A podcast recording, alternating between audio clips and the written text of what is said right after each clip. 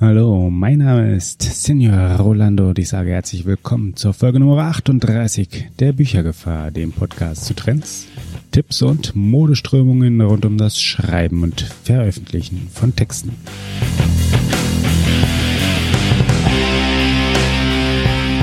Heute geht es um Infos, die ja gar nicht mal so neu sind, aber aus einem ganz aktuellen Anlass trotzdem interessant werden, aber aber bevor es richtig losgeht, bevor wir heute richtig tief in das eigentliche Thema einsteigen, sind wir noch ein klein wenig Meta. Und zwar fragen wir uns zusammen mit den Krautreportern, was interessiert euch eigentlich an Podcasts? Eben bei den Krautreportern gibt es eine kleine Umfrage, aus der einmal dann ein passender Artikel entstehen soll und das ist mit klein, also nicht nur gut bezeichnet, sondern das trifft es auch wirklich ganz hervorragend. Das sind einige ganz wenige Informationen, die abgefragt werden dazu, wie man eigentlich Podcasts findet, welche man mag und was einen daran interessiert. Und das tut gar nicht weh, das ist ganz fix gemacht. Also nur zu. Den Link zu eben dieser Umfrage gibt's äh, nämlich natürlich in unseren Shownotes und die Shownotes übrigens wie immer unter büchergefahr.de Schrägstrich 38. Und damit auch genug der Vorrede und wir kommen auch schon zum eigentlichen Thema und das dreht sich durchaus ein ganz klitzeklein wenig um die Leipziger Buchmesse. Oder besser gesagt, benutzt es die, benutzen wir heute die Leipziger Buchmesse einfach mal als Aufhänger. Sie steht nämlich kurz bevor und es ist eine gute Gelegenheit, um mal wieder Andreas Eschbach herauszuholen. Und er sagt, ich zitiere, man schätzt, dass weniger als 100 Autoren in Deutschland vom Schreiben allein leben können. Ja, das ist natürlich spannend. Ja, eine ganze Messe rund um eine Branche von Leuten, die quasi alle, bis auf ganz wenige, äh, gar nichts mit der eigentlichen Branche anfangen können. Ähm, das Dumme ist nur, dass die Quelle dieser Zahl leider unbekannt ist. Er führt sie, also Andreas Eschbach führt sie auf seiner Seite ähm, leider nicht auf.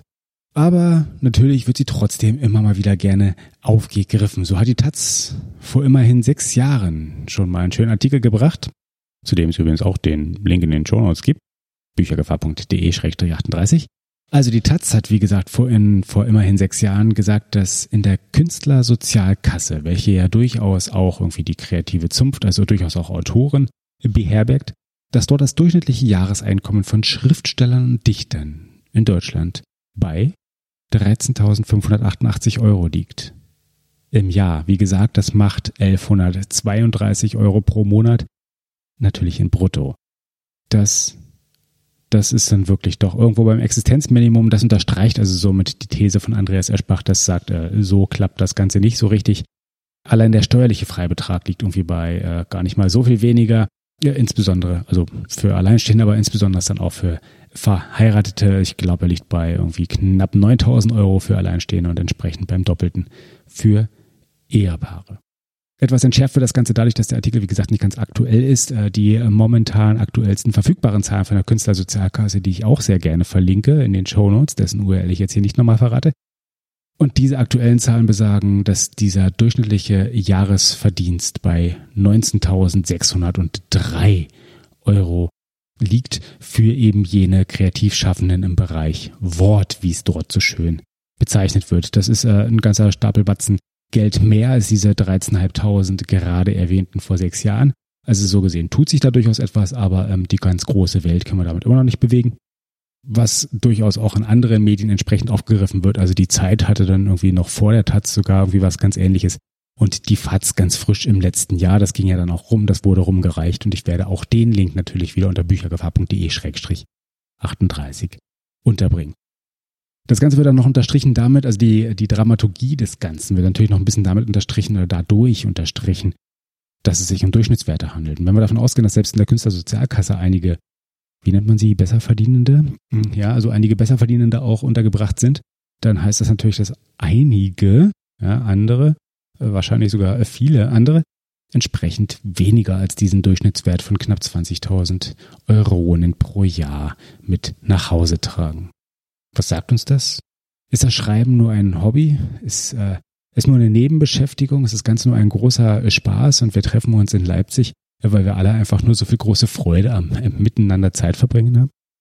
Nun, ich halte es ein bisschen mit Fabian Neidhardt, der recht treffend vor kurzer Zeit, und das war im Zuge rund um die Frankfurter Buchmesse, als der besagte FATS-Artikel entsprechend rumgereicht wurde, sehr schön gesagt hat, ich zitiere, ich bin es müde, euch jammern zu hören. Zitat Ende. Er sagt darin sehr, sehr, sehr treffend, äh, wie gesagt unter dem doch recht plakativen Titel, dass das Schreiben allein gar keine Garantie für einen vollumfänglichen Beruf ist und auch gar nicht sein muss. Übrigens, nur Gas zu geben ist es bei Taxifahrern nämlich auch nicht. Und viele Bürojobs bestehen tatsächlich aus mehr als nur Kaffee trinken, selbst wenn man das manchmal im so mal täglichen Wahnsinn gar nicht wahrhaben möchte, dem ist trotzdem so. Und so ist es auch beim Schreiben. Lesungen, Querfinanzierungen, Auftragsarbeiten, Mehrfachverwertungen, was auch immer. Ist alles drin, ist alles dran, es ist alles mit dabei. Und das muss so. Das ist gut so. It's not a bug, it's a feature. Ich zitiere nochmal Fabian Neithardt an der Stelle. Wirklich in den Text lege ich wirklich jedem sehr ans Herzen. Er ist äh, kurz, prägnant und trotzdem auf den Punkt gebracht. Und ich zitiere mal so ein bisschen die Schlussworte. Diese Welt ist ständig im Wandel. Wandelt euch mit, passt euch an. Das ist Arbeit und anstrengend, aber es lohnt sich. Zitat Ende. Und eine der Stellen dieses Wandels, den diese ganze Szene, diesen, diese ganze den der ganze Bereich rund um das Schreiben und äh, insbesondere auch Veröffentlichen momentan durchmacht, ist zum Beispiel das Self-Publishing. Wir werden dieses Thema nicht mehr los. Das ist jetzt wirklich da und der Trend wird auch nicht mehr weggehen. Der Effekt wird nicht mehr weggehen. Die Beschäftigung damit sollte nicht aufhören. Und einer der großen Anbieter rund um das Self-Publishing ist Books on Demand, BOD, die jährlich übrigens eine BOD Self-Publishing-Studie herausbringen, und den Link zu jener äh, von 2016, also der momentan immer noch aktuellen, wird es natürlich in den Show Notes geben. Unter übrigens, ich glaube, büchergefahr.de und dann Schrägstrich 38. Also diese Self-Publishing-Studie von 2016 besagt, im Ergebnis von 5500 befragten Autoren, dass 51 Prozent von diesen mit unternehmerischem Interesse unterwegs sind. Ja, 51 Prozent von 5500 Befragten und das sind, äh, ist auch nur eine Teilmenge von denen, die insgesamt wirklich in dem Bereich arbeiten. Das sind einfach nur die, die BOD wirklich erreicht hat. Ja, also 2750 plus noch ein Prozent, ja, also äh, knapp 3000, sage ich jetzt mal so 3000 Leute, sind mit unternehmerischem Interesse unterwegs. Und das liegt ganz sicherlich nicht darin, einfach irgendwo im Existenzminimum herumzukrebsen. Ne? Und insbesondere, wenn wir auch sagen, okay, das ist das Interesse, aber was ist denn die Realität?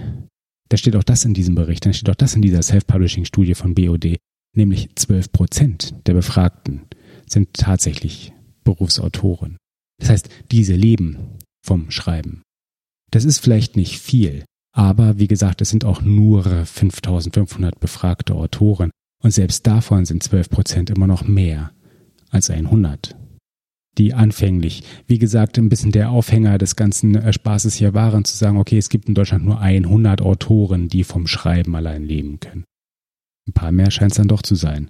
Und wenn man einigermaßen rege guckt, was man machen kann, rund um dies, rund um das Schaffen, rund um das Schreiben, rund um das Schaffen mit Worten, rund um das Schreiben, das Publizieren und das Veröffentlichen und das Verkaufen des Ganzen und rum um alle Aktivitäten, die damit verknüpft sind, seien es eben, wie gesagt, diese Lesungen, diese Mehrfachverwertungen, Auftragsarbeiten, Querfinanzierungen, seien es Möglichkeiten, die Texte auch in anderen, nicht Roman geschaffenen, nicht Romanform unterzubringen, zu formen und auch entsprechend andere Formen zu nutzen. Dann ergibt sich auch die Moral von der Geschichte. Man muss selbst etwas tun. Geschenkt wird's einem nicht. Und auf der Buchmesse in Leipzig, da gucken wir dann gerne einmal, wer wie und auch was sich so tut.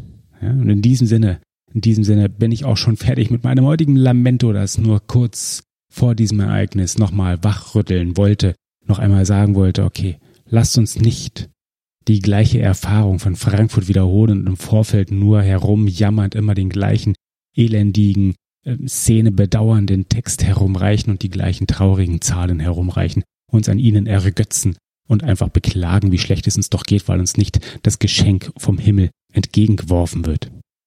Lasst uns das nicht tun. Lasst uns vorwärts gucken. Lasst uns aufwachen. Lasst uns wach bleiben. Lasst uns was machen. Lasst uns weiter aktiv sein. In diesem Sinne wünsche ich frohes Schreiben, frohes Veröffentlichen, frohes Lesen, frohes Einsprechen, frohes Netzwerken, frohes Kreativsein und überhaupt. Frohes Schaffen. Bis zum nächsten Mal und dann vielleicht direkt von der Leipziger Buchmesse. Adios.